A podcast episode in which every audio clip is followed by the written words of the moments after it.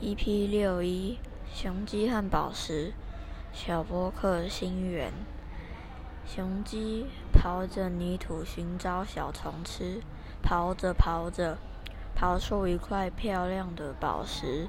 它踢开宝石说：“你的主人一定会很重视你，把你给捡起来，并且好好珍藏。